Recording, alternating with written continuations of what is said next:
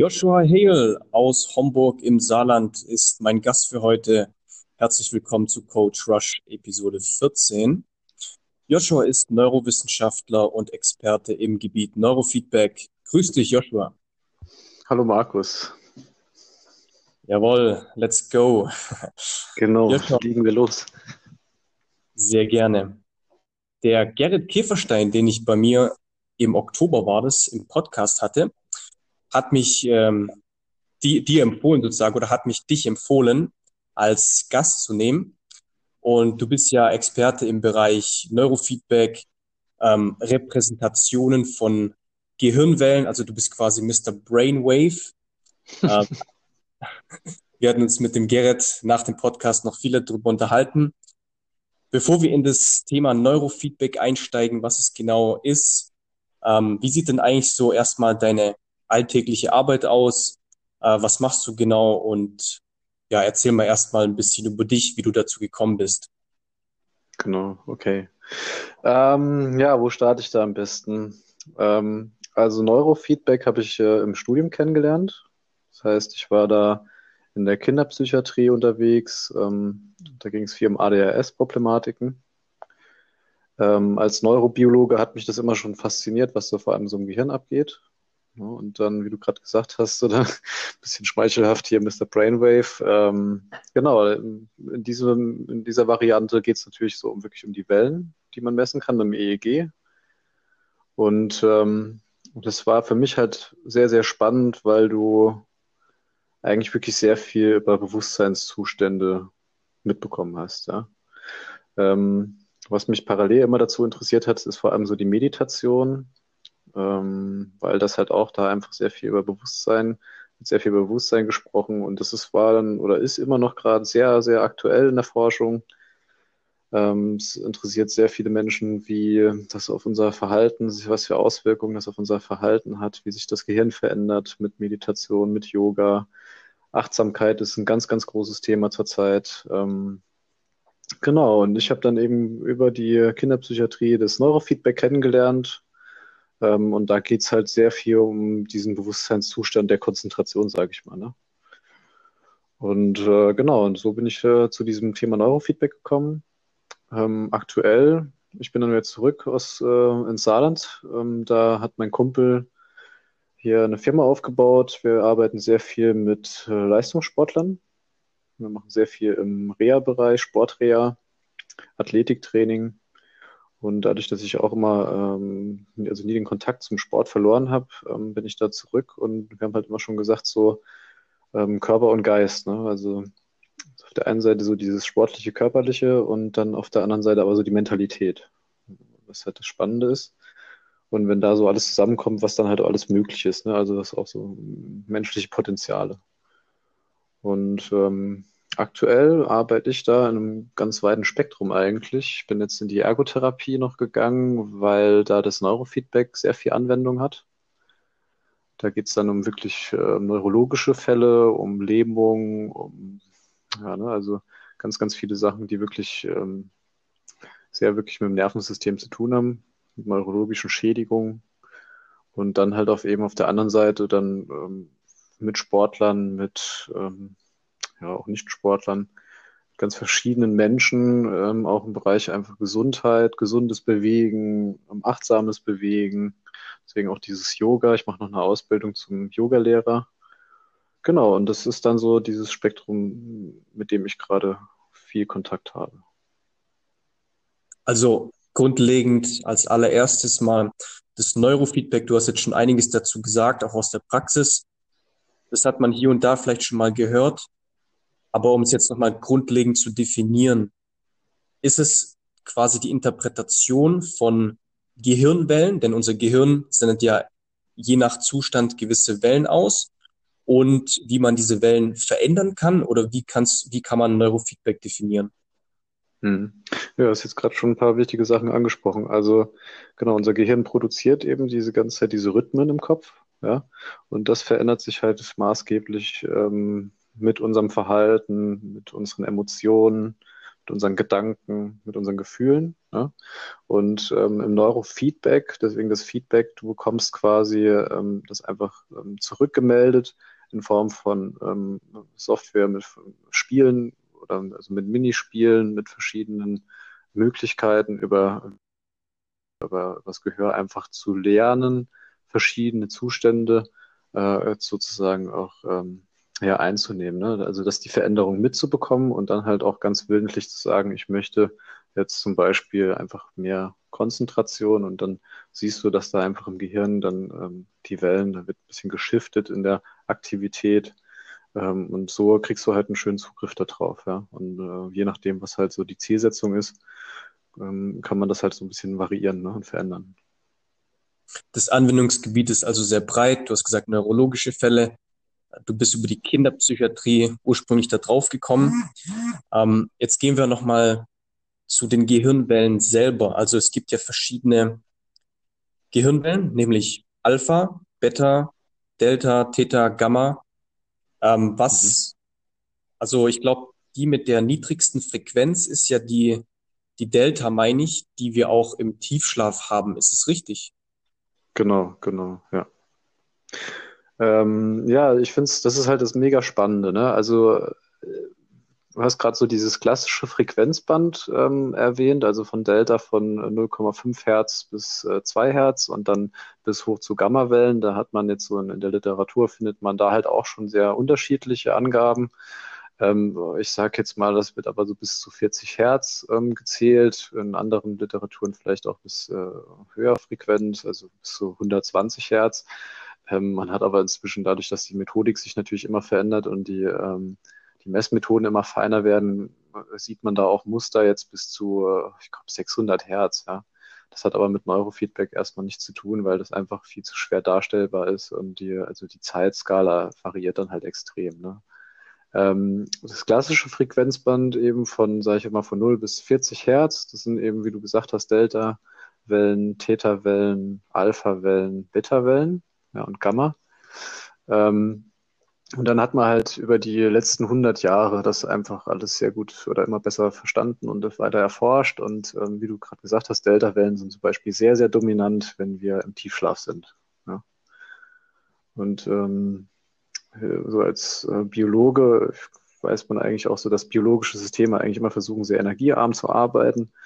Ähm, deswegen im Tiefschlaf eigentlich wirklich mit diesen langsamen Wellen wird da sehr viel gearbeitet und sehr viele, sehr unterbewusste ähm, und regenerative Prozesse werden da einfach in Gang gesetzt. Ne? Und ähm, spannend ist aber auch, dass die Delta-Wellen zum Beispiel am Alltag eigentlich auch sehr dominant sind. Ja? Und da gibt es heutzutage, sagt man, gibt es so, ein, so ein, diese Werte, 80 bis 90 Prozent unseres Gehirns arbeiten eigentlich immer unterbewusst.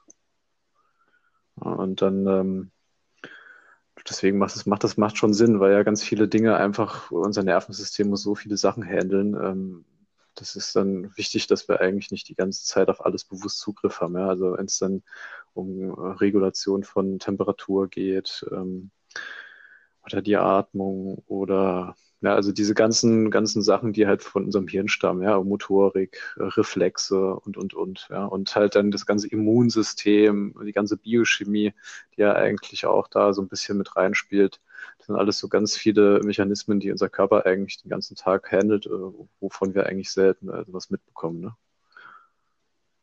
Genau, und dann hast du halt ganz verschiedene, geht's dann weiter. Ne? Theta-Wellen, die sind dann ähm, vor allem dominant, wenn wir träumen, das siehst du aber auch, auch im, im Wachzustand. Also Menschen, die sehr kreativ sind, die haben sehr hohe äh, Täterwellen, ähm, die sich auch sehr gut Bilder vorstellen können, eben vom inneren Auge. Da siehst du ganz viel äh, Täterwellen.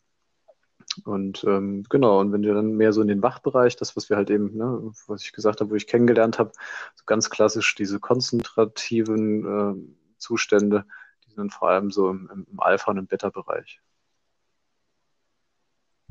Aber die Delta-Wellen kommen auch im Wachzustand teilweise vor, hast du gerade gesagt. Genau, also das ist das Ding. Also ich mache durch das Neurofeedback, das ist auch so ein großer Unterschied. Also wenn du jetzt zum Neurologen gehst und der schreibt dir ein EEG, dann hast du nicht so dieses Quantitative. Ähm, und im Quantitativen siehst du halt vor allem halt die Anteile. Ja, das heißt, ich sehe richtig, dass diese Delta-Wellen immer eigentlich einen großen Anteil ausmachen, aber alle anderen machen ja auch was. Also das, ähm, du hast dann quasi alle Frequenzbänder sind immer aktiv. Ja, das mhm. ist ja die gesamte globale Kommunikation im Gehirn. Ja, alles wird über diese Wellen quasi gesteuert, über diese Rhythmen und deswegen hast du halt eigentlich äh, nur eine Verschiebung in den Anteilen. Ja, also du, äh, das ist das, was sich eigentlich verändert, nicht unbedingt, dass das eine nur aktiv ist und das andere macht gar nichts. Ja, also du findest eigentlich immer eine Aktivität in allen Frequenzbändern. Es gibt aber schon sowas wie ein gesundes, in Anführungszeichen, gesundes Muster, dass man sagt, wenn du jetzt im Wachzustand bist, und beispielsweise Sport machst, du bist körperlich aktiv, dann sind jetzt zum Beispiel die Alpha-Wellen mehr aktiv. Oder du liest ein Buch, das heißt, du bist fokussiert, dann sind wieder andere Wellen aktiv. Das heißt, es gibt sowas wie ein, äh, eigentlich wie ein gesundes Muster dahinter, oder? Genau, und das, das ist jetzt so spannend. Also du sagst gesund, gesund, ja, gibt's auch. Also ich meine natürlich, das macht ja unsere Medizin. Ja? Also wir versuchen da schon ähm, ähm, Muster rauszulesen und halt vor allem auch Korrelationen zu erstellen. Ne? Dass wir wirklich sagen, ja, das ist, wenn, ähm, und das hat man halt eben gemacht. Ja? Also zum Beispiel diese Alpha-Wellen, die waren eigentlich als erstes so ein bisschen charakterisier charakterisierbar. Ja? Da hat man festgestellt, eigentlich jeder Mensch, der die Augen zumacht und sich auch ein bisschen entspannt, der hat dann auf einmal einen Anstieg in den Alpha-Wellen. Ja. Und so hat man das natürlich dann mit anderen äh, Wellen auch festgestellt. Und dann gibt's halt natürlich schon so, ähm, so Idealvorstellungen. Also, dass wir zum Beispiel, wie du auch sagst, lesen, dass da zum Beispiel die Beta-Wellen auch ein bisschen ansteigen. Ja, einfach weil wir natürlich konzentriert bei der Sache bleiben wollen. Ja, und dem Satz quasi und der Bedeutung folgen wollen. Ähm, so ein gesundes Gehirn, und das ist halt spannend, wenn ich, wenn ich dann mit neurologischen Fällen arbeite, da findest du, oder allgemein, also ganz viele Menschen habe ich inzwischen halt äh, angeschlossen gehabt und, und, und diese Verteilung gesehen. Und es ist schon sehr individuell, alles noch. Ähm, aber du kannst natürlich dann auch im Gespräch schon sehr genau herausfinden, in welche Richtung das immer geht, ja. Ähm, aber diese Idee von dem gesunden Gehirn, das hat mich jetzt gerade so ein bisschen angesprochen, weil ähm, weil es da wirklich auch eine Entwicklung gibt, ähm, große Datenbanken, die da angelegt wurden über die letzten Jahrzehnte, gerade wegen dem Neurofeedback, weil das dann irgendwie auch privat sehr viel genutzt wurde. Viele Menschen sind darauf aufmerksam geworden und haben dann angefangen, ihre Hirnwellen zu messen und haben dann so Open Source Datenbanken erstellt und, ähm, und haben das alles so ein bisschen äh, zusammengeführt. Und gibt es wirklich jetzt schon so die Entwicklung, dass man sagt, naja, das ist so das normale, gesunde Gehirn. Ja. Ähm, und ich aus der Praxis muss aber dann immer wieder feststellen, dass das auch sehr, also ja, ein bisschen fragwürdig ist, wenn man das dann wirklich so handhaben möchte. Ja. Aber du kannst wirklich, du kannst schon sehr viel machen ähm, und, und auch sehr viel, ähm, ja, genau sehen, was, in welchem Zustand jetzt, so also der Ist-Zustand, ja. Es ist ein, ähm, nicht unbedingt so, dass du äh, sehr gut Diagnosen damit stellen kannst. Und äh, wie gesagt, ich finde es vor allem auch eher fragwürdig, ob man das machen sollte. Interessant. Ja, es ist trotzdem interessant. Mhm. Also mein Gedanke war jetzt auch, sieht es bei jedem Menschen dann bei einer gleichen Aktivität unterschiedlich aus? Mit Sicherheit ja. Und ähm, ich habe auch bewusst gesagt, gesund, denn Neurofeedback beinhaltet ja, dass man das interpretiert, was man sieht und mhm. auch ja versucht zu verändern in eine Richtung, die dann positiv ist. So interpretiere ich das jetzt mal, oder? Genau, ja. Ja, deswegen, das, das stimmt schon alles. Ne? Also es passt schon ganz gut. Ähm, was man noch dazu sagen muss, ähm, diese ganze Kommunikation, die ist so wahnsinnig komplex, dass du gerade beim Neurofeedback gehst du eigentlich eher hin und nutzt äh, zum Beispiel nur eine oder zwei aktive Elektroden. Ne? Du kannst, es gibt auch ähm, Systeme, die mit mehr Elektroden arbeiten, ähm, brauchst du aber gar nicht so. Ja?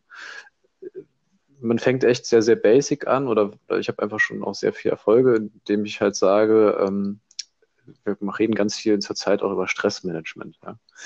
Ähm, und jemandem überhaupt mal die Möglichkeit zu geben, zu verstehen, wie seine, seine Gedankenwelt, seine Gefühlswelt quasi damit zusammenhängt, wie man Stress wahrnimmt ne, und wie man ihn verarbeitet. Das ist schon sehr, sehr gut möglich, indem man zum Beispiel einfach mal über einen längeren Zeitraum gutes Alpha-Training macht. Also, dass man wirklich mal seine Alpha-Wellen steuern lernt und auch einfach kennenlernt, weil Neurofeedback ist für mich auch immer eine, äh, eine sehr hat immer einen sehr großen Anteil Selbstreflexion, weil du einfach eigentlich relativ ruhig da sitzt. Du musst relativ ruhig da sitzen, weil, weil äh, ich natürlich die Signale sonst nicht äh, gut messen kann. Und dadurch sitzt einfach der Klient davor und, und beobachtet eigentlich sich äh, in, diesem, in diesem Spiel. Ja. Misst, bekommt seine Hirnströme gemessen und bekommt dann äh, ein, ein Minigame auf dem Bildschirm gezeigt und lernt dann dadurch zum Beispiel, ähm, ich mache es mit Kindern zum Beispiel, ist so ein kleines Schneckenrennen animiert. Ja.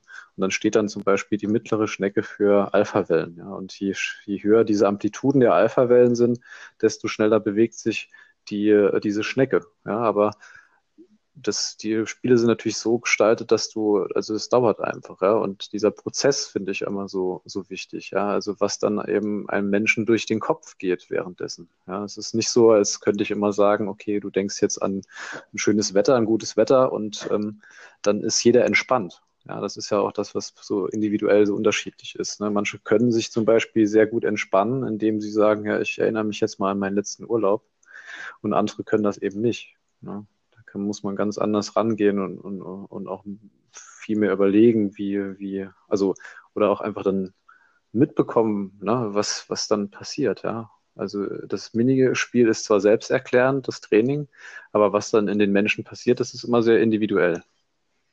Mal wieder individuell. Ja, jeder Mensch ist eben, ja, der, es, es gibt einen Menschen nur ein einziges Mal. Das sagt ja auch der Fingerabdruck schon aus. Ähm, wir hatten mit Gerrit auch darüber gesprochen, dass du Experte für EEG-Repräsentation von Emotionen bist. Und darüber möchte ich jetzt mehr sprechen. Das bedeutet also, dass es, dass man auch erkennen kann, ähm, dass man quasi Emotionen auch durch die Gehirnwellen äh, sehen kann oder durch die Gehirnwellenaktivität, welche Emotion gerade vorherrscht. Kann man das so sagen? Ähm, und das das, ne, das hatten wir ja in dem Vorgespräch schon mal so leicht ein bisschen angesprochen. Ähm, man kann das so sagen und man könnte es auch, wenn man eine andere Technik, also einfach feinere ähm, EEGs benutzt, auch viel besser sagen. Ich finde es aber beim Neurofeedback äh, spannend. Also das war einfach durch diese Praxis, habe ich da auch sehr viel, also auch eine andere Perspektive auf diese ganze, das, äh, das ganze Thema Emotionen auch so ein bisschen bekommen. Und du kannst halt so, deswegen sage ich vielleicht auch mehr so Gefühlswelt. Ja, also die, du bekommst durch das Training auch einen ganz anderen Zugang zu deiner Gefühlswelt. Und ich kann auch, ich, oder mal anders, Emotionen, ich kann jetzt nicht unbedingt sehen, ob ein Mensch ähm, jetzt gerade Freude oder Angst oder ähm, also oder ganz, ne, ganz, ganz verschiedene, das ganze Spektrum der Emotionen, das, die, die der Mensch ja quasi auch so ein bisschen für sich entdeckt hat oder die wir halt kennen. Das ist natürlich schwer, jetzt ganz einzeln rauszulesen, wie fühlt der Mensch sich gerade. Aber ich kann natürlich ganz genau sehen, wo ist denn gerade seine körperliche Anspannung? Ja, ist der Mensch gerade sehr ängstlich? Ähm, ist er nervös? Ja, oder ist er eigentlich entspannt und fühlt sich wohl? Ja, das sind eigentlich so Sachen, die du äh, sehr gut sehen kannst. Da, das ist wirklich ganz, ganz schön zu sehen. Da gibt es eine riesen Korrelation einfach. Ähm, wenn Alpha-Wellen halt zum Beispiel sehr dominant sind, dann fühlt sich jeder wohl. Ja, ähm, und das ist halt eigentlich schon so ein Riesengewinn, um ähm, auch zu verdeutlichen, wie halt so ein Mensch, also wo dann die Individualität vielleicht auch ein bisschen aufhört und wo halt eigentlich doch schon so Gemeinsamkeiten auch entdeckt werden. Ne? Also dass, dass wir uns eigentlich alle, wenn, wenn der Muskeltonus ein bisschen runterfährt, wenn wir ähm, unsere Gedankenwelt ruhiger wird, dass wir dann eigentlich alle ähm, sehr uns sehr wohl fühlen. Ja? Und das ist, ähm, das, das ist, das kann man eigentlich ganz gut daran sehen. Es ist aber wiederum unterschiedlich, wann und wie man Alpha-Wellen bei einem individuellen Menschen einleiten kann, oder? Genau das, genau das, ja. Ich hatte mal eine ganz witzige Story. Ich hatte ähm, meine Klientin ähm, und die kam eigentlich eher auch aus diesem, diesem Stress. Also die kam, hatte immer einen unfassbaren Stress.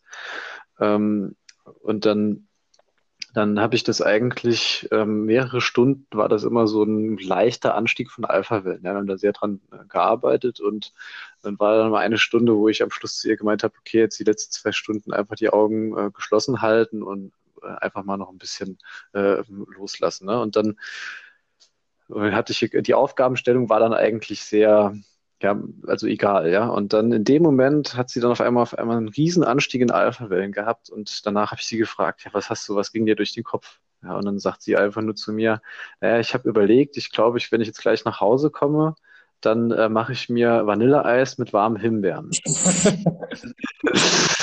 ähm, und das war dann für mich auch genau ne, diese, dieses Wahnsinn, ach krass, ja, also was, ne, jeder hat halt so immer so eine, eine krasse Vorstellung, was jeden glücklich machen könnte oder irgend sowas, ne, und dann ähm, ist es einfach nur mal äh, Vanilleeis mit warmen Himbeeren, ja. ja.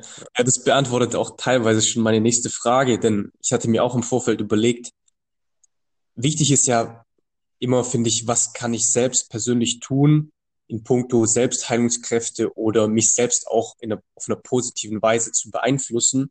Das heißt, die Frage war im Endeffekt, wie kann ich denn meine Gehirnstromaktivität, meine Gehirnwellen ähm, einmal selbst beeinflussen oder durch Supplements. Und jetzt nehmen wir das Vanilleeis mal als Supplement. Sehr gut, ja. Oder vielleicht durch andere Dinge wie eben Musik. Und Musik ist ja auch ein großes äh, Ding. Ich meine, man kann ja bei YouTube heutzutage viele ähm, ja, Clips finden, die dann Delta-Wellen enthalten, Theta-Wellen, Alpha-Wellen, eigentlich alles. Und du hast erwähnt, dass du eben auch mit Leistungssportlern jetzt zusammenarbeitest. Nutzt ihr oder nutzt du dann auch dieses Tool, dass man solche Binaural Beats zum Beispiel mit Theta, Delta-Wellen jetzt für einen besseren Tiefschlaf nimmt? Ähm, ja, auf jeden Fall. Du, Musik ist, und das ist ja auch in diesem Neurofeedback mit drin, ähm, du brauchst halt immer irgendwie einen Kanal, sage ich jetzt mal, über die Wahrnehmung, wie du das überhaupt ähm, zurückmeldest. Ne? Und da hat sich halt einfach gezeigt, dass über die ähm, Geräusche und über die, über die Augen sozusagen, das Visuelle, das sind eigentlich die, die zwei klassischen Varianten, wie man das rückmeldet. Ne?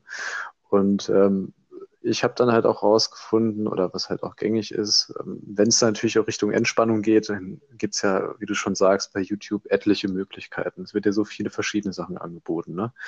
Ähm, und ähm, das ist alles eigentlich sehr, sehr, kann alles sehr helfen, ja. Und deswegen ist auch das Schöne, dass diese so eine Fülle an Möglichkeiten da im Internet zugänglich sind, weil eben wegen der Individualität. Ne? Also ne, früher, keine Ahnung, oder viele Menschen finden Klassik total entspannt. Ja, Klassik. Ähm, dann, was ich ganz oft nutze, Naturgeräusche. Ja, ob es jetzt hier der Bach ist, der plätschert, oder ob es dann ähm, Klangschalen, Klangschalen mache ich extrem viel. Ja, also, aber auch da eben immer ähm, teste ich das erstmal an. Ne? Also ich bespreche erstmal mit dem Klienten, was, was, was spricht ihn denn überhaupt an? Ähm, schön aber dann einfach auch zu sehen, dass dann viele trotzdem auch hingehen und den Transfer und sagen, ja, okay, ich meine, ich habe das ja zu Hause, ist ja gar kein Problem. Auch ich kann mir zu Hause dann zumindest Kopfhörer aufziehen und ähm, diese Musik mir anhören und dann halt äh, das, was ich so ein bisschen auch in der im Neurofeedback-Training gelernt habe, dann da auch anzuwenden. Ne? Und ähm, das ist auch so eine, ne, so eine Alltags, ähm, also ich glaube, wir haben alle, könnten eigentlich alle ähm, in die Richtung oder machen auch ja viele, viele schon solche kleinen Dinge, ne? wie das Vanilleeis eben. Also kommt immer auf die Zielsetzung an, ja? aber ähm, genau, da ist auf jeden Fall ähm, viel Potenzial und wird auch viel genutzt, ja. Wie du sagst, Musik ist ein Riesenzugang, es öffnet immer sehr, sehr viel ähm, Tore auch in dieses Unterbewusste, in diese tiefen Entspannung ähm, wo wir dann wirklich anfangen auch zu regenerieren ne, und, ähm, und auch unser Nervensystem einfach mal runterfahren und die Möglichkeit geben, da halt eben auch wieder ganz viele Potenziale freizusetzen. Kannst du jemandem dann definitiv empfehlen, sich so einen Delta-Wellen-Clip über die Stöpsel, also Ohr Ohrstöpsel dann anzuhören, um besser einzuschlafen, um die Tiefschlafphase zu verbessern? Ja, also ich kann ich auf jeden Fall empfehlen. Ja, ne, stimmt, du hast auch ganz, äh, ne, binaurale Beats ist ein Thema, ist ein Riesenthema und finde ich auch immer ganz spannend. Ich muss halt nur aus der Praxis sagen, nicht immer ähm, löst das genau das aus, was, was eben in diesen äh, Überschriften da drin steht. Also nicht jedes Video, das äh, sagt äh, irgendwie das sind ganz viele Frequenzen, es gibt ganz viele Videos, wo ähm, Frequenzen angegeben sind, ja. Und ähm, oder halt eben dann der Begriff Delta. Ähm, das habe ich noch nicht ganz so ähm, messen können, ja, aber ich bin absolut positiv dem gegenüber gestimmt, weil ähm, das, was dann einfach bewirkt, ähm, also das löst in den Menschen eigentlich schon das aus, was, was helfen soll. Ja? Also wenn du mit der Intention daran gehst, ich brauche ein Video, um meinen Tiefschlaf zu verbessern und findest dann ein Video, das, ähm, das kann, ist dann eigentlich relativ egal, glaube ich, ob das dann jetzt Delta-Wellen oder sowas sind. Ähm, ich glaube, dann ist eher wichtig, dass dieser Prozess überhaupt stattfindet. Ja? Also, dass du eben dir die Mühe machst, sowas rauszufinden, äh, dich damit beschäftigst und dann eben halt auch diese Musik hörst. Und diese Medi Musik, die in diese Richtung geht, ist meistens halt auch sehr meditativ. Ja, also das, was binaurale Beats ja auch macht, ist einfach so diese Rhythmik. Ja, also du hast immer wieder diese gleichen Rhythmen, denen du ähm, quasi lauschst. Und ähm, wenn das halt passiert, dann passieren halt für mich halt sehr, sehr allgemeine Dinge im Gehirn, nämlich dass du halt eher diese Alpha- und Theta-Wellen produzierst, diese langsamen Rhythmen. Und das gibt dir halt wirklich auch die Möglichkeit, äh, in diese ich sag's mal halt als Überbegriff mehr so in diese Tiefenentspannung zu, äh, zu kommen, ja. Und ähm, wenn dein Parasympathikus halt äh, viel mehr aktiv wird, ja, dann die, der Muskeltonus sinkt, ja, und dadurch ähm, hat äh, dein Nervensystem einfach die Möglichkeit, dann auch nachts wieder in den Tiefschlaf reinzukommen. Ne? Also da gibt es dann auch ganz viele Studien zu, wo sich das eben verschiebt. Ja? Also Menschen, die dann äh, dauerhaft einen sehr hohen Muskeltonus haben, die kommen halt nachts gar nicht mehr in diese Tiefschlafphase rein. Ja? Weil der Körper dann einfach irgendwann lernt, naja, ich darf eigentlich nicht abschalten und das halt auch nachts nicht mehr. Ja? Also wenn es dann schon wirklich chronisch wird, und, und wenn du dann halt am Tag eben diese Impulse andersrum gibst und sagst, ja, ich möchte mal in diese tiefen Entspannung, ich möchte loslassen, ich möchte ähm, ne, diesen, diesen, diesen meditativen, tranceartigen Zustand, dann ähm, nimmst du dafür den Tiefschlaf, äh, für die Schlafphasen auch einfach ein bisschen was mit. Ja, dann weiß dein Körper nachts wieder, ah ja, okay, ich darf auch mal runterfahren. Es ist unheimlich komplex, wie du sagst. Denn, äh, ja, man, man fragt sich, wie kann man dieses, diese Heilungskräfte in einem selbst aktivieren und wenn das sozusagen durch ein EEG bestätigt werden kann, also wenn du in dem Delta-Bereich bist, dann kann man das ja auch wirklich dem zuordnen und sagen, hey, der Grund, weshalb es bei ihm nicht funktioniert oder ihr, ist, weil er nicht in diesen Frequenzbereich reinkommen kann. Mhm. Und ich denke, das kann halt sehr viel bewirken, wenn jemand das Wissen hat. Und ähm, sich selber auch beobachten kann und zu welchem, zu welchem Zeitpunkt er dann oder was er braucht, um in diesen Zustand reinzukommen. Also testen wir doch hier mal Wikipedia. Ich habe jetzt bei Wikipedia zum, Thema, äh, zum Thema Neurofeedback gelesen, ähm, in Bezug auf neurologische Erkrankungen. Ursache zentralnervöser Störungen liegt in der Fehlregulation kortikaler und subkortikaler Strukturen begründet. Und es gibt vier Ursachenklassen. A, die Überstimulation, B, Unterstimulation, C, mangelnde Hemmung und D, Instabilität. Und das Ziel ist immer das Herunter- oder Herauftrainieren bestimmter Wellenanteile.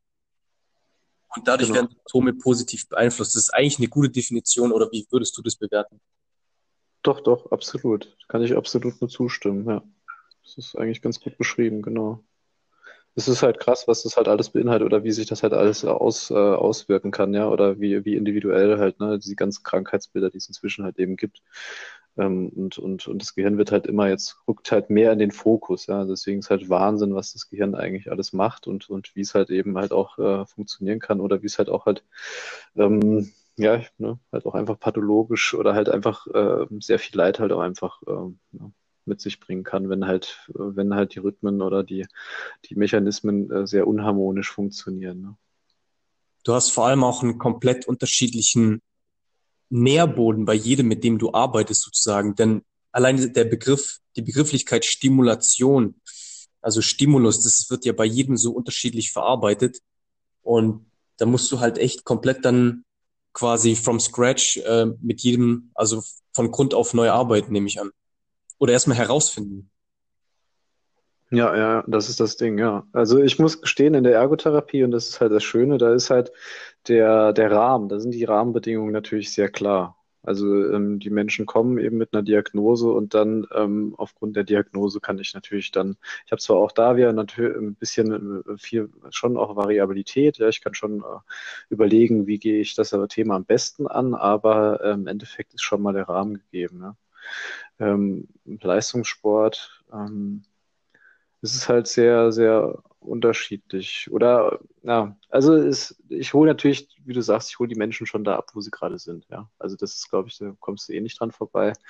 Ähm, und, und über welche Kanäle wir dann quasi arbeiten und, und, und welche Themen dann dabei angesprochen werden, das ist wirklich echt sehr individuell. Weil, genau, wie du sagst, es ist alles sehr komplex. Ähm, genau, was dann wirklich äh, im Gespräch stattfindet, das ist dann auch immer sehr, sehr individuell. Zum einen ist es sehr individuell, zum anderen möchte man aber natürlich auch so allgemeine Gesetzmäßigkeiten oder grundlegende Dinge feststellen, die man vielleicht bei allen feststellen kann oder anwenden kann, meine ich. Und mhm. in dem Zusammenhang hatte Gerrit Käferstein über dich, als ihr den Podcast gemacht habt, äh, eine sehr gute Überschrift oder einen sehr guten Artikel geschrieben, nämlich der hat die Frage gestellt, can we modify our states of consciousness via neurofeedback? Also können wir unser Bewusstseinszustand mittels Neurofeedback modifizieren, abändern. Und vorher hast du schon ein richtig geiles Beispiel gebracht, nämlich das mit dem Vanilleeis. Und ich hatte mir hier auch aufgeschrieben, jetzt mal ganz allgemein gesprochen, ohne über Gehirnwellen nachzudenken. Jemand ist jetzt gerade schlecht drauf, depressiv oder einfach kein guter Gemütszustand.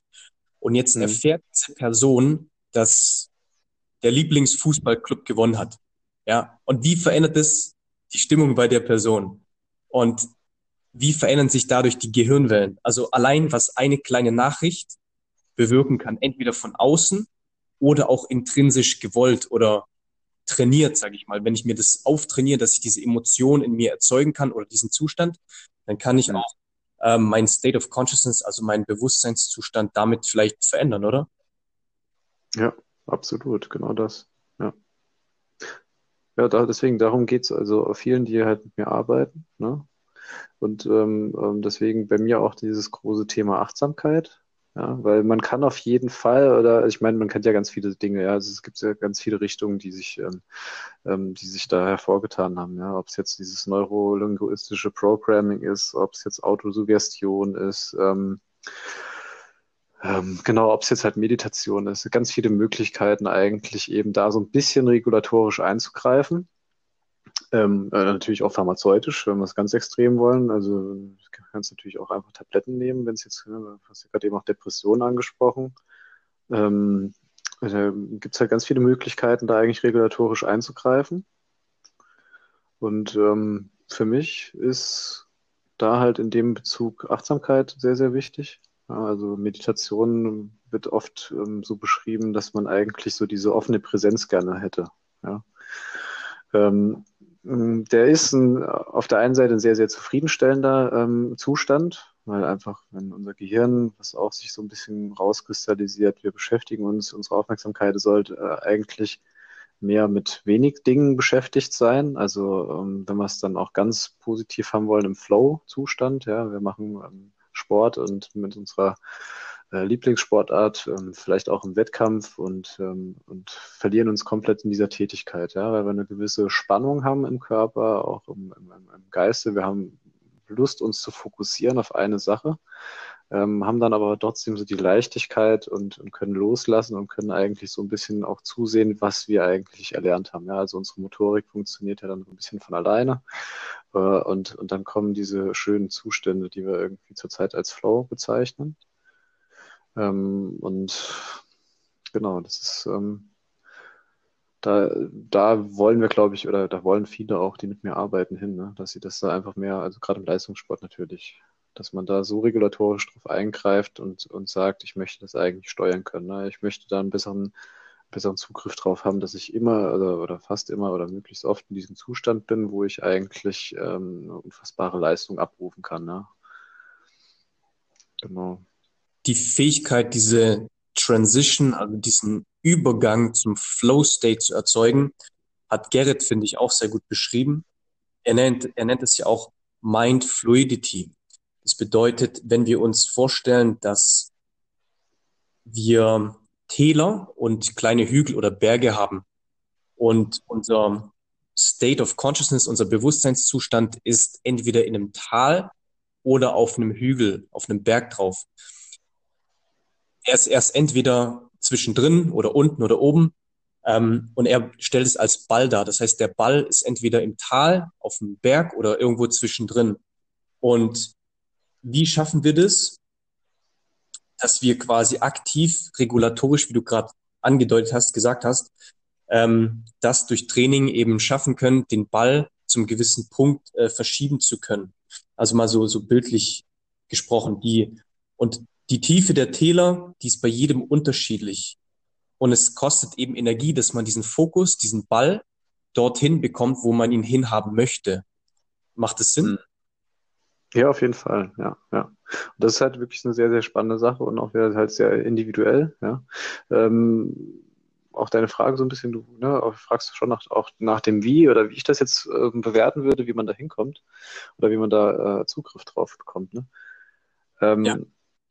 Du hast halt, ähm, das, das sind diese schönen, also es gibt viele Möglichkeiten einfach, ja, und das sehe ich halt auch aus der Praxis. Da nutzt jeder so ein bisschen andere ähm, Herangehensweisen, ja. Ähm, das kann, das kann eben halt auch einfach positive Gedanken sein. Und das können aber genauso gut auch einfach Bilder sein oder ähm, ja, ne, wenn wir jetzt gerade mal vielleicht beim Sport bleiben, also du hast Idole, du hast Vorbilder. Ähm, du kannst dir das immer wieder, ähm, wenn das einfach, wenn dich das sehr, ne, wenn du, wenn du Vorbilder hast und, und die halt auch sehr positiv empfindest und die sehr viel Energie in dir freisetzen, kann das ja auch zum Beispiel ein Trigger sein, der dich dahin bringt. Ne? Ähm, auf der anderen Seite können es auch Gedanken sein, ja. Ähm, was ich aber dann auch während meiner Praxis jetzt kennengelernt habe oder was ich auch für mich halt in meinem Konzept besser oder, oder sehr wichtig finde, ist eben äh, auch dann wiederum ähm, auch einfach den Körper zu spüren. Ja, ähm, sehr viel Selbstwahrnehmung. Ist, ähm, ich glaube, was, was sich jetzt gerade auch so ein bisschen auftut, ist einfach die Perspektive. Ja, also wir haben jetzt, ähm, wenn wir gerade mal den Sport so nehmen mit dem ganzen Athletik, ja, wir sind jetzt gerade im Fußball unterwegs und man hat so das Gefühl, dass Athletik eigentlich die letzten, wenn man sagt immer so vor der Klinsmann-Ära eigentlich gar kein Thema war. Ja. Und ähm, ich glaube, es kommt immer auf Fokus an. Ne? Es gibt Sportarten, da war äh, der Fokus auf Mentalität schon viel, viel früher präsent. Ja? Ähm, aber ganz viele Sportler äh, haben halt gar nicht die Perspektive jemals bekommen, dass man eigentlich auch seiner Mentalität und seinen, seinen eben diesem Flow-Zustand, ja, äh, sehr viel Aufmerksamkeit einfach widmen muss, wenn man darin besser werden will. Ja? Es ist einfach für viele Menschen gar kein Thema sich selbst wirklich mal äh, auch zu beobachten, ja, die Gedankenstruktur zu beobachten, die Gefühlswelt zu beobachten. Ne? Also ich meine, gibt es für äh, viele Sportler oder viele führen ja auch ein, ein Tagesbuch, äh, Tage, Tagesbuch ähm, ähm, äh, im Bereich der Ernährung. Ja. Was habe ich heute gegessen? Ja. Genauso gut kannst du machen, was habe ich denn heute eigentlich so alles für, für Gedanken gehabt? Was, was beschäftigt mich denn eigentlich täglich? Ähm, wie habe ich denn geschlafen? Was für Träume? Äh, ein Traumtagebuch. Ähm, es gibt ganz, ganz verschiedene Möglichkeiten eben, da, ähm, da weiterzukommen. Aber im Grunde genommen, glaube ich, geht es vor allem auch darum, dem Ganzen ein bisschen Zeit zu widmen und einfach auch ähm, da halt auch mal so ein bisschen mehr Aufmerksamkeit hinzubringen. Und dann, dann ist es halt wirklich sehr individuell, wie, wer, wer, was, was von dieser ganzen Bandbreite, die es aber halt auch gibt, ähm, kann dir dann eigentlich am besten helfen, da irgendwie äh, ein sehr konstruktives Leben zu führen, ähm, weiterzukommen ne? und deine Ziele zu erreichen. Das macht Sinn, denn durch das Protokollieren oder Festhalten deiner Gefühlszustände, durch das Beobachten dessen, was eben ist, deiner inneren Welt, deiner Gefühlswelt, hast du ja schon den ersten Schritt gemacht, nämlich du, du hältst es fest, du protokollierst es und du erhöhst damit deine Sensibilität. Du, du verstehst dich mehr und mehr. Du hattest genau. vorher auch, du hattest vorher auch erwähnt, dass äh, Meditation ein Mittel ist und Meditation scheint ja auch dafür verantwortlich zu sein, dass du schnellere Übergänge zwischen den einzelnen äh, Brainwave States, also Gehirnwellen Zuständen quasi erzeugen kannst, dass du da einfach ein bisschen, ähm, dass du deinen Zustand schneller schärfen kannst oder, oder aktivieren kannst. Nehmen wir beispielsweise jetzt jemanden wie, Lewis Hamilton aus der Formel 1, der vor der letzten Runde im Qualifying ist, also mit seinem, ähm, mit seinem Mercedes dann die letzte Qualifying-Runde dreht und die muss einfach sitzen. Und er geht in diesen Zustand rein, weil die trainieren natürlich alle, die machen alle autogenes Training oder was auch immer. Und er mhm. schafft es dann auf diesen, auf diese Peak Performance, auf diesen Punkt zu gelangen, wo er einfach dermaßen abliefern kann.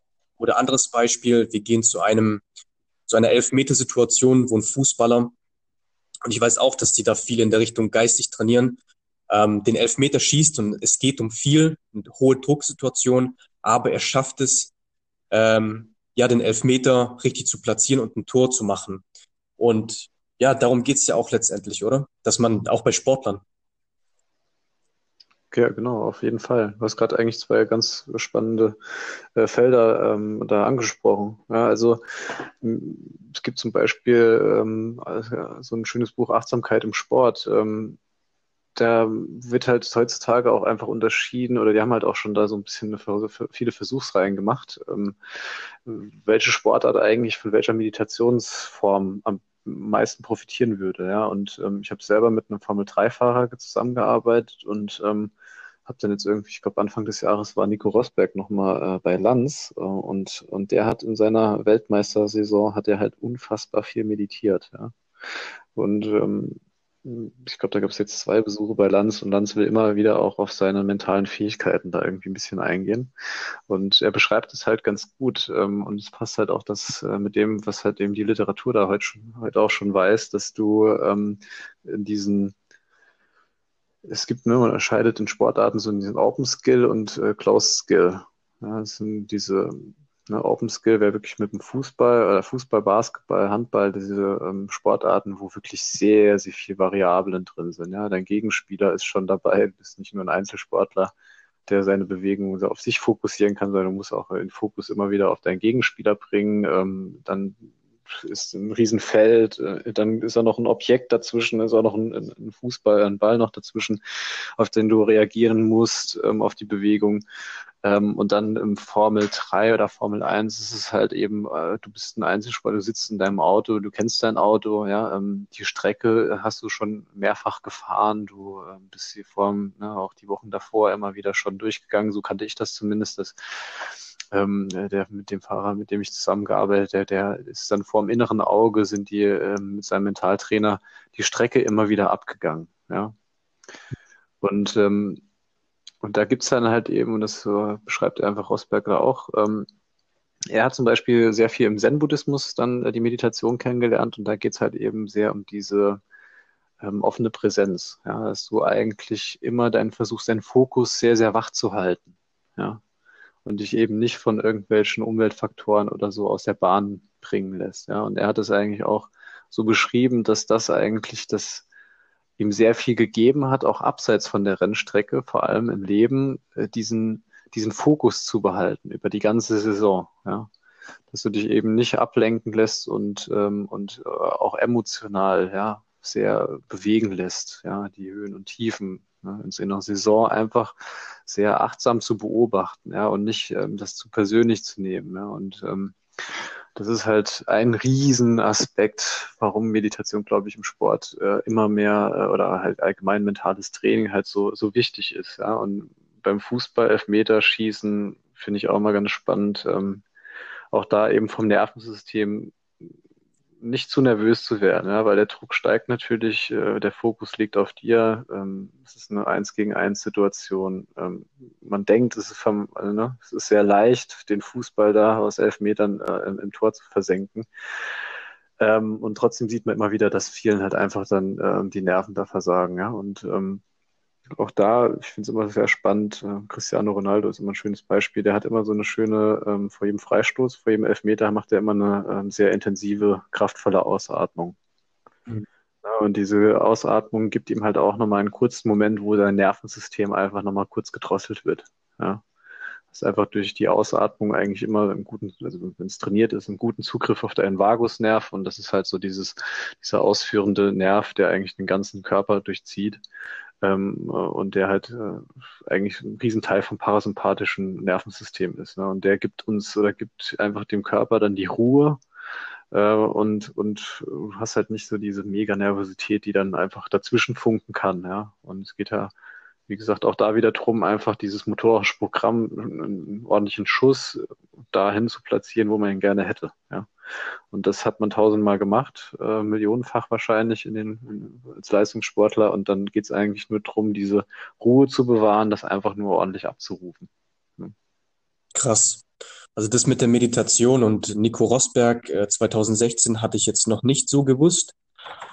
Ich habe mich damit ein bisschen beschäftigt und ich weiß, dass er in der Saison 2016 an extrem vielen Schräubchen gedreht hat, damit er diesen WM-Titel holen konnte. Und äh, danke dafür nochmal für den Input. Denn es geht letztendlich darum, ja, das Wichtigste für einen Sportler sind, denke ich mal, die zwei Dinge, Peak Performance und Regeneration. Und wenn man da in der Hinsicht noch über das Neurofeedback und alles, was noch so an Erkenntnissen rauskommt, mehr rausholen kann, dann ist es natürlich eine sehr, sehr, sehr spannende Sache, wenn man die Mechanik, die Wissenschaft dahinter versteht. Ähm, wichtiger Teil ist, und darüber möchte ich auf jeden Fall auch noch mit dir sprechen, die Ernährung, das, was wir essen und jetzt ein bisschen größer und ganzheitlicher gedacht auch der Darm, weil ich mich damit gerade auch sehr viel beschäftige. Ähm, gibt es denn gewisse Lebensmittel, ähm, Joshua, bei denen man feststellen kann, dass irgendwas passiert mit dem Gehirn? Denn vielleicht kennst du das, manchmal hat man so ein Brain Fork. Das heißt, wenn man Pasta isst oder irgendwas Kohlenhydratlastiges, habe ich manchmal den Eindruck, hey, ich kann einfach nicht mehr klar denken, ich muss erstmal ein Nickerchen machen, ja. Und natürlich mhm. gibt es auch verschiedene Mechanismen hier mit Blutzucker, ähm, dass der Blutzucker ansteigt etc. Aber gibt es da nachweislich, was sagst du, gewisse Lebensmittel, die dein Gehirn irgendwie beeinflussen oder vielleicht, weil dein Darm durchlässiger ist und gewisse Stoffe in deine Blutbahn kommen oder ist es jetzt einfach ein bisschen zu weit gedacht? Nee, nee, absolut. Also das, äh, du sprichst auch ein paar Dinge an. Ich glaube, das ist also Experte darin ist Garrett auf jeden Fall. Also ähm, wir haben da immer einen regen Austausch und ähm, ich glaube, ähm, du meinst durchlässiger Darm und so, Leaky Gut, ähm, das sind alles so Begriffe, die ich auch von Garrett ähm, kenne. Und ähm, das ist aber genauso, wie du das beschreibst. Also das ist ähm, beeinflusst sich, ja. Es ist, also das Gehirn ist ja Teil des Körpers, genauso wie der Körper Teil, also ne, also es bedingt sich einfach komplett, ja. Also genauso wie du das beschreibst, wenn man sehr viel Zucker, also das spüre ich auch immer wieder, wenn ich zu viel Zucker esse, dann falle ich auch immer gerne mal in so ein Loch rein.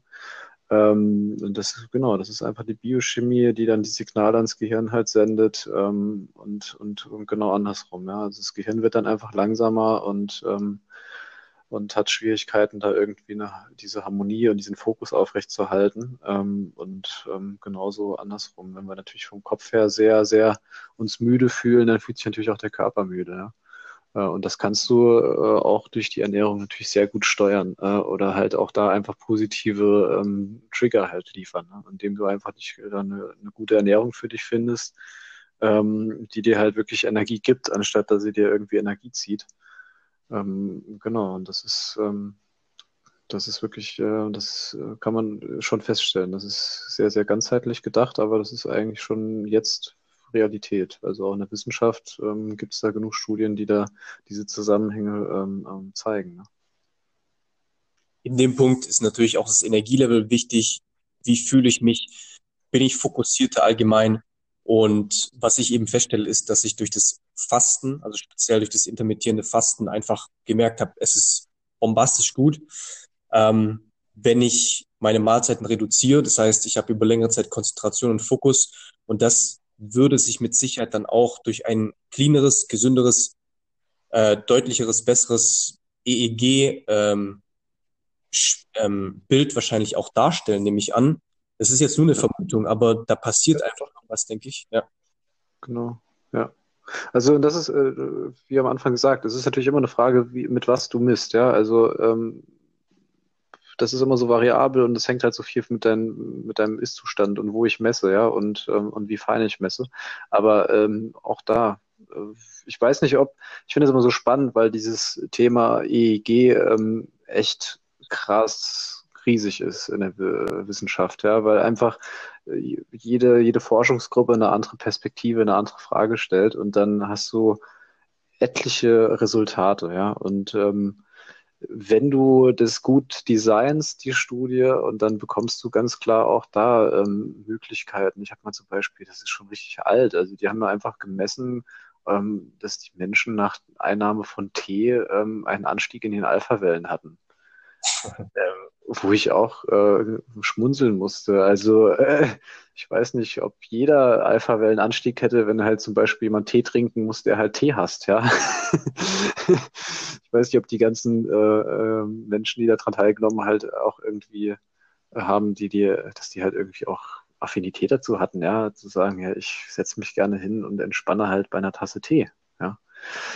Aber die haben das auf die Biochemie runtergebrochen und haben halt gesagt, dass ich glaube, dass dieses Tein halt eben auch im Nervensystem eine entspannende Wirkung hat und ähm, kann ich mir gut vorstellen. Aber ich glaube, viele Menschen kennen eben auch genau das Gegenteil. Sie trinken Koffein, was ja eigentlich eher stimulierend ist und trotzdem haben sie auch einen Entspannungseffekt. Ja. Mhm da ist halt so ähm, jetzt diesen ähm, ne, auf, auf ganz klare Biochemie, das musst du einnehmen und dann hast du das Resultat in dein Hirn strömen. Ähm, das äh, würde ich jetzt nicht so zu 100 Prozent unterstützen, aber dass da natürlich Zusammenhänge sind, hundertprozentig. Ja. Also natürlich beeinflusst eben halt das, was du isst, auch dein Nervensystem. Ja. ja, und es ist wieder komplett individuell, denn je nachdem, wie viele Rezeptoren der Mensch hat, ich meine, trinkt er Tee täglich, ist er quasi in der Hinsicht schon in Anführungszeichen abgestumpft oder gibst du das jetzt jemandem, der zum ersten Mal Tee trinkt und so weiter? Ähm, mhm. ja, also ich denke, es gibt noch einen ganz großen Bereich, den ich auf jeden Fall mit dir quasi vor dem Abschluss hier besprechen möchte, oder was heißt groß, ist ein wichtiger, denke ich, und der ist nämlich Electronics, also alle Geräte, die wir benutzen und ihre Auswirkungen oder ihr Einfluss auf unser Gehirn und die Gehirnwellen. Ähm, wir wissen ja, dass Blaulicht beispielsweise einen sehr großen Einfluss haben kann oder hat auf das Hormonsystem. Das bedeutet, wenn du viel vom Rechner bist, viel am Smartphone, besonders vorm Schlafengehen, äh, ist natürlich auch wieder individuell beim Menschen klar, aber der Einfluss ist schon auch da, dass das sich auf Melatonin, Wachstumshormon und ähm, Wachstumsfaktoren und Testosteron auswirkt. Ähm, hast du da irgendeine Studie oder hast du Eigenerfahrung damit, wie sich der Konsum von den ganzen ja, elektronischen, digitalen Medien dann auch auf Gehirnwellen auswirkt, mittelfristig, langfristig? Hm. Ähm, auch da, also ich muss gestehen, ich habe jetzt nicht ähm, die Studie, die äh, parat, ja. Ähm, aber auch da kann ich schon auch sagen, da gibt es natürlich auch Zusammenhänge. Also wenn du schon alleine überlegst, ähm, ne, ich habe vorhin erwähnt, die Alpha-Wellen, man hat immer festgestellt, sobald überhaupt die Augen zu sind, ja, hast du einen Anstieg von Alpha-Wellen. Und das äh, ist wirklich, das beobachte ich eigentlich zu, sage ich mal, zu 90 Prozent bei allen Menschen. Ja. Da gibt es ganz wenig Ausnahmen, wo da nichts passiert. Ähm, das waren jetzt auch ganz eigentlich auch neurologische Fälle, wo da nichts passiert. Ähm, deswegen so die Normalität ist schon, dass du auch da einfach, dadurch, dass einfach das Licht, ja, dass das Licht einfach nicht mehr auf die Retina fällt oder halt eben sehr sehr äh, dosiert, ja, indem du die Augen schließt, dass da natürlich schon viel im, im Gehirn passiert, ja. Oder ähm, ich krieg's meistens nicht zusammen, da gibt's ja dieses EMSR, glaube ich, bedeutet, also kann ich hier gerade gar nicht mehr sagen, ne, aber da geht's einfach darum, dass die ein Licht flackern. Die haben festgestellt, dass ähm, Lichtfrequenzen, ähm, also Lichtimpulse in verschiedenen Frequenzen auch ähm, Alphawellen induzieren im Gehirn, ja, und stimulieren. Ähm, und dann kenne ich halt eben nur, das habe ich mich, ähm, habe ich, ich kenne einen Neurofeedback-Coach, einen Therapeuten, der schon sehr lange im, im, Business ist, der macht das schon seit 30 Jahren, ähm, hat es quasi von der Pike äh, in Amerika gelernt und der hat mir dann erzählt, dass er jetzt gerade ein so feines EEG quasi entwickelt hat, dass dann auch Veränderungen misst, ähm, die scheinbar passieren, wenn wir in der Nähe von Windrädern leben. Ja, und ähm, ich finde das immer ganz, ganz spannend. Ich finde es, man sollte auch äh, ne, jetzt keine Angst verbreiten über die Windräder. Ähm, reden, glaube ich, auch ganz viel über WLAN im Schlafzimmer und ähm, um Bluetooth und, und, und. Ja. Ähm, finde ich ganz, ganz spannend. Und ich kann mir auch vorstellen, dass das uns wirklich alle auch beeinflusst in einer gewissen Art und Weise. Ich kann dir aber nicht sagen, wie. Ja, und ähm, ich denke, auch das alltägliche Wahrnehmen ähm, Ja, also wir, ne, ich habe ja auch gesagt am Anfang, 80 bis 90 Prozent sind unterbewusst. Ähm, vielleicht merken wir auch nicht so sehr, wie sich das ähm, wirklich, wie uns das beeinflusst. Ähm, aber ich glaube, ähm, zu krass sollte man damit auch nicht umgehen. Ja. Weil ähm, ich glaube, ich habe selber schon mal ausprobiert, mein Router, der ist nachts aus, ja, das macht schon einen Unterschied.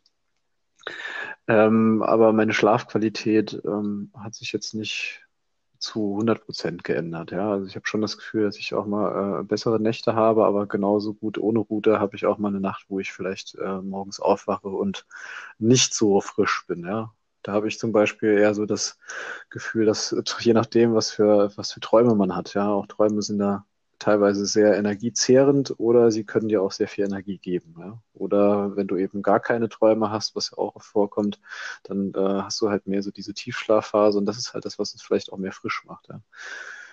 Deswegen ganz, gibt ganz viele Perspektiven auf diese Themen, was Elektronik mit uns macht ähm, und, und wie sie halt das Gehirn beeinflusst. Ähm, aber äh, beschäftige ich mir immer nur am Rande. Ja? Weil für meine alltägliche Praxis habe ich da jetzt noch nicht so, ähm, ja, habe ich noch nicht so viel Verwendung dazu gefunden. Ne? Ja, und die andere Sache ist auch, wie sich der Mensch selber vielleicht mit der Zeit auch anpasst. Ich kann mich noch erinnern, dass es so um 2000 rum ja auch schon so Artikel gab und da haben die Leute gesagt, ja, das kocht dein Gehirn und äh, wenn du jetzt mal telefonierst mit dem Handy und so. Aber heutzutage ist es ja, also ich weiß nicht, das ist ja abartig, was wir jetzt an ähm, Elektronik haben und das ganze WLAN-Netz mit 5G, was jetzt kommen soll, soll ja quasi nochmal äh, heftiger werden in puncto Elektrosmog in Anführungszeichen. Mhm. Auf der anderen Seite gibt es auch scheinbar wieder die Gegenbewegung, dass der Mensch mutiert oder sich anpasst. Ähm, ja, letztendlich schwer zu sagen. Auf jeden Fall spannendes Thema und ja, damit würde ich sagen, schließen wir ab, äh, lieber Joshua. Oder hast du noch was, was du ganz unbedingt dringend sagen möchtest? Ähm, ja, soweit nicht. Auf jeden Fall vielen Dank. Es war ein, ein schöner Podcast, glaube ich. Ähm, hat mir sehr viel Spaß gemacht. Ja, genau. Von daher, von meiner Seite aus, vielen Dank einfach nur. Alles klar, ich danke dir, Joshua. Gibt es noch irgendeine Webseite, wo sich die Leute weiter informieren können? Ähm, noch nicht, zurzeit noch nicht, aber ähm, ähm kommt. Genau. Ich kann dir noch kein, kein Datum sagen, aber ich glaube, in den nächsten zwei Monaten äh, wird eine Homepage äh, gelauncht und dann kann man mich auf jeden Fall auch äh, im Internet äh, besser finden, sage ich mal. Alright. Ansonsten findet ihr den Joshua dann eben im Saarland, nämlich in Homburg. Genau. Und damit wünschen wir euch auch noch einen wunderschönen Tag. Vielen Dank dir, Joshua. Macht's gut, Leute. Ciao. Ciao.